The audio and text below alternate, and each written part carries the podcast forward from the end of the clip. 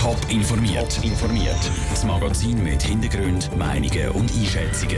Jetzt auf Radio Top. Wieso kann ein Häftling aus einem Gefängnis ausbrechen wie jetzt Freiburg? Und wie kann ich als Mami oder Papi mein Kind vor Dating-Apps schützen? Das sind zwei von den Themen im Top informiert. Im Studio ist der Daniel Schmucki. Der Häftling Hassan K. hat es beim Gefängnis Limatal gemacht. Mit Hilfe einer Gefängnisaufseherin ist er vor rund eineinhalb Jahren ausgebrochen. Jetzt ist es Freiburg wieder zu einer Flucht aus einem Gefängnis gekommen.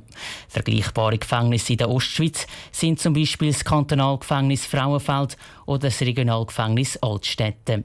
Wie sicher die sind, im Beitrag von Caroline Dettling. Mutmaßliche Täter, die in Untersuchungshaft sitzen oder auf ein rechtskräftiges Urteil vom Gericht warten.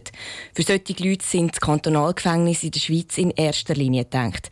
Es ist aber durchaus auch möglich, dass schon verurteilte Straftäter in solchen Gefängnissen unterkommen.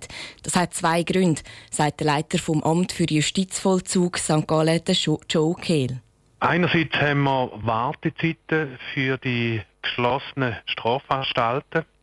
Andererseits gibt es auch die Situation, dass aufgrund von der verbleibenden Straftour sich schlichtweg nicht lohnt, so neben noch in eine geschlossene Strafanstalt einzuweisen.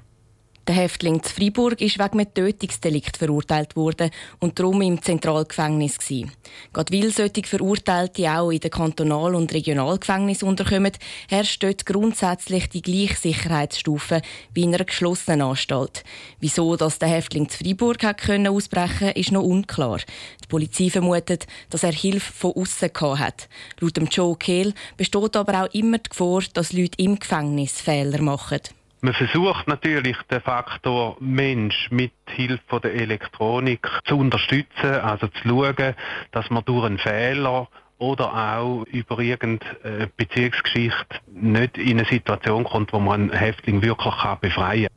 Trotz allen Massnahmen gäbe es aber eine hundertprozentige Sicherheit nicht. Der Beitrag von Caroline Dittling. Beim Gefängnisausbruch zu Fribourg wird vermutet, dass er einen Kompliz außerhalb vom Gefängnis hat. Sicher ist die Polizei dabei aber nicht. Sie vermutet auch, dass er sich ins Ausland abgesetzt hat Kinder am Morgen in der Schule abliefern, arbeiten und sich keine Gedanken müssen machen was am Mittag auf den Tisch kommt. Weil die Kinder bleiben über den Mittag in der Schule und kommen erst am Abend wieder heim. Um das geht es beim Projekt Tagesschule 2025, das die Stadt Zürich vor etwas mehr als einem Jahr lanciert hat. Heute haben die Verantwortlichen Bilanz gezogen. Und diese Bilanz fällt sehr positiv aus. Obwohl das Angebot freiwillig ist, machen neun von zehn Schülern mit, freut sich die Projektleiterin Mile Niklaus. Auch kommt das Projekt bei den Beteiligten sehr gut an. Die Akzeptanz von der Tagesschule 2025 die ist gross. Da haben wir eine breite Befragung gemacht und dort sagen 86 Prozent der Eltern sind zufrieden oder eher zufrieden insgesamt mit der Tagesschule. Also das ist sehr gutes Resultat für uns. In den nächsten paar Jahren sollen in Zürich nach 24 weitere Schulen zu einer Tagesschule umfunktioniert werden. Etwas, was laut dem Stadtrat fast 70 Millionen Franken kosten dürfte. Und er darum zuerst noch vom Stimmvolk absegnen lassen wird einmal rechts wischen, wenn einem das Foto auf dem Handy gefällt. Ein Prinzip, das vor allem von der App Tinder bekannt ist. Laut dem Online-Portal 20 Minuten gibt es solche Dating-Apps aber nicht nur noch für Erwachsene, sondern immer mehr auch für Jugendliche und Kinder. Yellow oder Spotifriend sind nur zwei Beispiele von Dating-Apps für jüngere Leute und sozusagen das Tinder für Teenies. Wo die Gefahren liegen und wie sich Kinder und Eltern richtig verhalten, im Beitrag von Sarah Frattaroli. Die 15-jährige Maya aus Montreux zeigt sich auf Yellow mit einem tiefen Ausschnitt und einer ausgestreckten Zunge. Der Timo aus Wädenswil sieht man oben ohne am Pool. Dating-Apps für Jugendliche haben zwar eine Altersbeschränkung. Die lässt sich aber umgehen, sodass auch Erwachsene die Bilder von der Maya und vom Timo ganz leicht anschauen können. Der Thomas Werner ist bei der Stadtpolizei Zürich für den Kinderschutz verantwortlich. Er sagt, dass die Gefahren bei so Apps genau gleich aussehen wie sonst im Internet dass man halt an Personen geraten, die einem nichts Gutes wollen. Oder dass man vielleicht ein bisschen zu Handlungen gedrängt wird und man dann am Anfang mal aus Neugier noch mitmacht.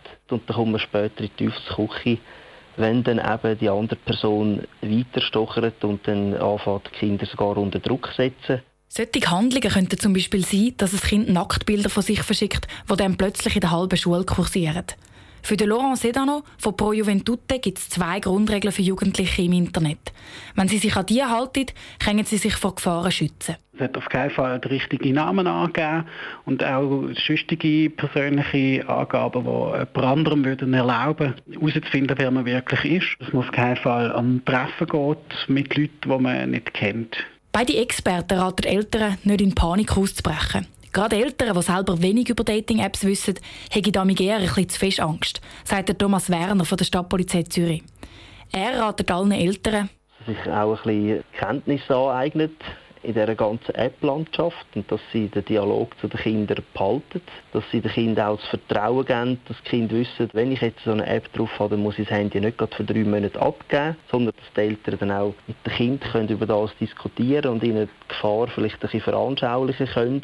Weil aber viele Kinder Mühe haben, mit den Eltern über solche Themen zu reden, empfiehlt Thomas Werner auch, dass Kinder und Eltern externe Beratungsangebote in Anspruch nehmen. Also dass sie zum Beispiel einmal gemeinsam einen Vortrag über Gefahren im Internet gehen. Top informiert, auch als Podcast. Mehr Informationen gibt es auf toponline.ch.